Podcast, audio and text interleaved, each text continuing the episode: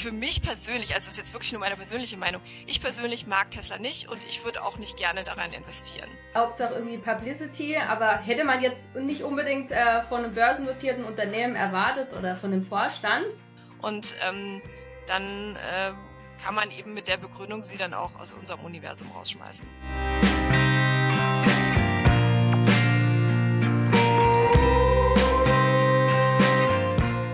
Herzlich willkommen zum SDK-Format Finanzfrauen. Frauen aus Wirtschaft und Finanzen im Gespräch. Mein Name ist Carola Rinker und ich freue mich über unseren heutigen Gast, Dr. Jennifer Rasch von Goldmarie Finanzen. Vielen Dank, Jennifer, dass du dir die Zeit genommen hast. Ja, danke auch. Danke für die Einladung. Ja, vielleicht kannst du dich zu Beginn kurz vorstellen, bevor wir darüber sprechen, was das Thema unseres heutigen Gesprächs ist. Ja, ähm, genau. Also mein Name ist Dr. Jennifer Rasch. Ähm, ich bin Mathematikerin und ich habe in Informatik promoviert. Und ähm, als ich mein Geld anlegen wollte ähm, in Aktien, habe ich äh, kein richtiges Produkt auf dem Markt gefunden, äh, was mir nachhaltig genug war und was vom Preis-Leistungs-Verhältnis ge ähm, gestimmt hat. Und deswegen haben wir ähm, Goldmarie Finanzen gegründet. Mhm. Ja, wir wollten uns ja heute über die Tesla-Aktie unterhalten und äh, Elon Musk, der dahinter steht, ist ja nicht ganz unumstritten. Jetzt äh, gab es hier gerade die Meldung, ähm, dass er auf Twitter ähm, aktiv war und zwar hat er das Logo ausgetauscht gegen eine, die Kryptowährung Dogecoin. Also da ist so ein bisschen die Frage, ja, man sieht es an, an dem Beispiel, Hauptsache irgendwie Publicity, aber hätte man jetzt nicht unbedingt äh, von einem börsennotierten Unternehmen erwartet oder von dem Vorstand. Und du hast ähm, ein eigenes Tool entwickelt mit deinen Kolleginnen und Kollegen, wo ihr Unternehmen nach verschiedenen Kriterien der Nachhaltigkeit bewertet und für uns eine Bewertung zu Tesla gemacht. Was sind denn da so deine wesentlichsten Erkenntnisse? Ähm, ja, tatsächlich fand ich die Auswertung ganz interessant. Ähm, also ähm, ich kann ja mal anfangen. Also prinzipiell haben wir, ähm, also wir haben verschiedene ähm, Nachhaltigkeitskriterien, ähm, die wir von einer, also einer der renommiertesten Nachhaltigkeit, Nachhaltigkeitsrating-Agenturen ähm, Deutschlands kaufen. Ähm, mit denen zusammen haben wir unsere eigene Strategie entwickelt. Die haben uns dabei beraten. Ähm, wir lassen uns auch von verschiedenen NGOs beraten. Ähm, und unsere Nachhaltigkeitskriterien ähm, bestehen im Prinzip aus ähm, Ausschlusskriterien, aus Positivkriterien und aus so einem normbasierten Screening, was halt so ein bisschen beinhaltet quasi, ob es irgendwelche Skandale in der Presse gab. Ähm, und ich habe mir jetzt, also ich habe mir Tesla ähm, ein bisschen genauer angeguckt und ich habe es mir auch so ein bisschen im Vergleich zu anderen ähm, Automobilfirmen angeguckt. Ähm, und ähm, das erste, was was auffällig war in den Daten, die wir haben, ähm, war, dass Tesla im Vergleich zu den anderen Autofirmen also im, also wir gucken uns, was wir an, uns angucken, ist ähm, der Scale, also das heißt Scale of Incorporation. Was das bedeutet ist, wie viel Umsatz macht eine Firma innerhalb eines nachhaltigen Themas? Da sind halt mehrere Nachhaltigkeitsthemen sozusagen definiert. Das sind, das ist das, was wir als, also was bei uns Positivkriterien sind. Und ähm, da fällt auf jeden Fall sofort auf, dass ähm, Tesla einen sehr viel höheren Scale of Incorporation hat ähm, bei denen ist der zwischen 0 und 100 Prozent, ähm, weil sie eben ähm, im Thema Energy und Climate Change Ziel sozusagen ähm, komplett ihren ganzen Umsatz eigentlich machen. Ähm, bei allen anderen äh, Autoherstellern, die wir uns jetzt im Vergleich angeguckt haben, wir haben uns so die so fünf, sechs von den größten angeguckt, ähm, sind, äh, ist dieser Scale of Incorporation bei maximal zehn. Das heißt, das ist schon ein sehr großer Unterschied. Mhm. Ich meine, jetzt mit anderen Dingen, die ähm, Elon Musk so tut, ist, das ist er ja nicht besonders nachhaltig. Spielt da äh, zum Beispiel das Thema Corporate Governance in eurer Bewertung auch eine Rolle?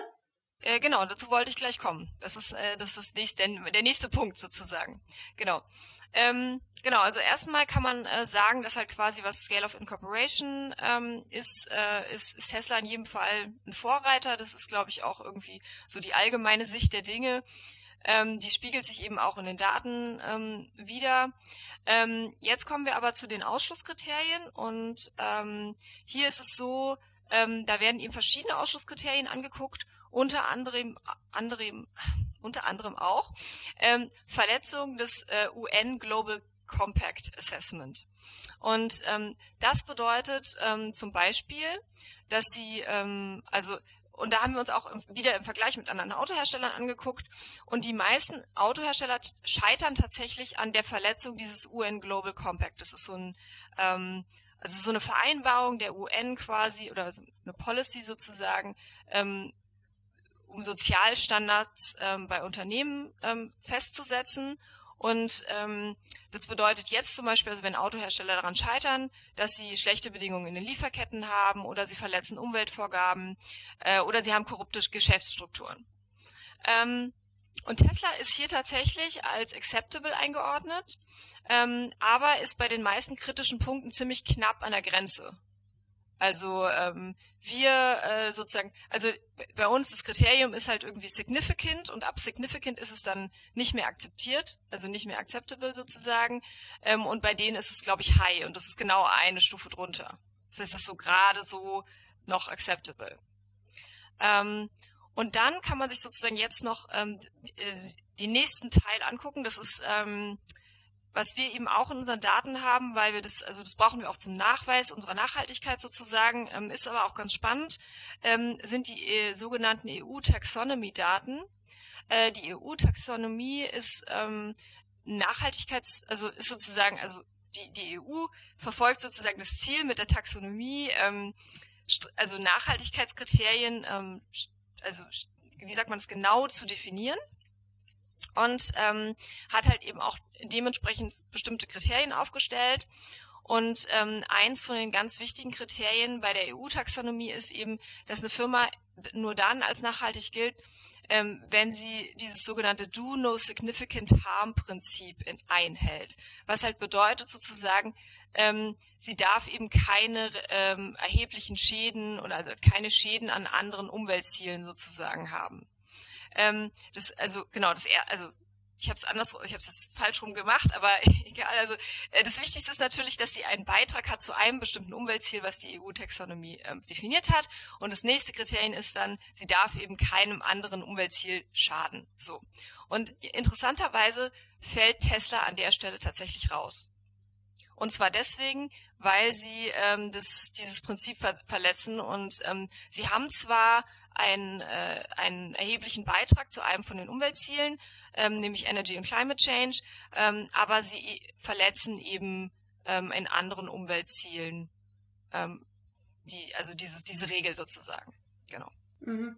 Und äh, inwieweit ist bei eurem Tool es wichtig, jetzt, ich meine, Elon Musk ist ja sehr vielseitig tätig, wo die Frage ist, kann er sich überhaupt auf eins konzentrieren? Ich meine, er ist ja sagen wir mal, eine nicht ganz unumstrittene Persönlichkeit und ich hatte auch vor einigen Jahren mal ein Buch über ihn gelesen, ähm, wo man das Gefühl hat, der lebt ein bisschen schneller als äh, die anderen Menschen. Spielt sowas bei euch auch eine Rolle?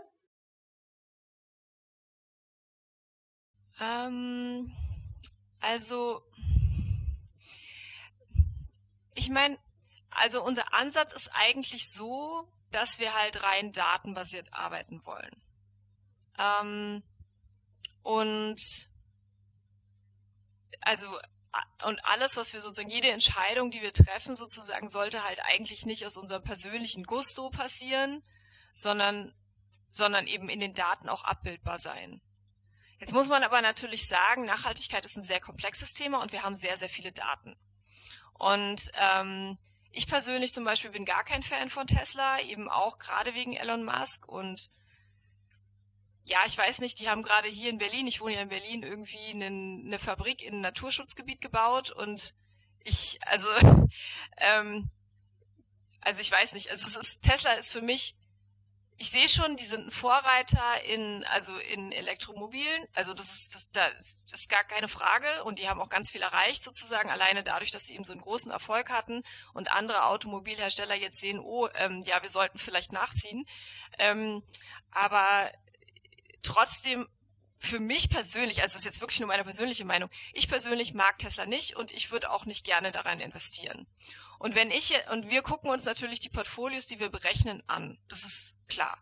Ähm, und wenn ich jetzt dann sehe, hm, da ist ja irgendwie eine Firma drin, wo ich denke, so, weiß ich nicht, ob das so in meinem persönlichen Nachhaltigkeitsprofil sozusagen irgendwie äh, passt, dann gucke ich wahrscheinlich noch mal ein bisschen in die Daten und gucke noch mal, hm, ist es denn, also ist es denn korrekt, dass sie da drin ist? Also oder gibt es denn vielleicht auch noch ein Kriterium, wo sie vielleicht rausfällt?